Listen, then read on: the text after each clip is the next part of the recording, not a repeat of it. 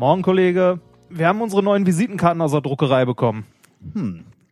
Die zwei Minkorrekten. Wir diskutieren jedes Paper.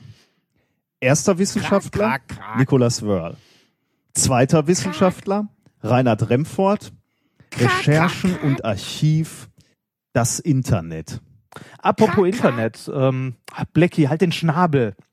Ich habe hier eine Studie von der Rocky Beach University. Es geht da um einen sprechenden Totenkopf. Ähm, Autoren sind ein gewisser Dr. Skinny Norris äh, und äh, Chef der Arbeitsgruppe ist ein gewisser Professor Victor Eugene. Hm. Das ist ja wirklich ein spezial gelagerter Sonderfall.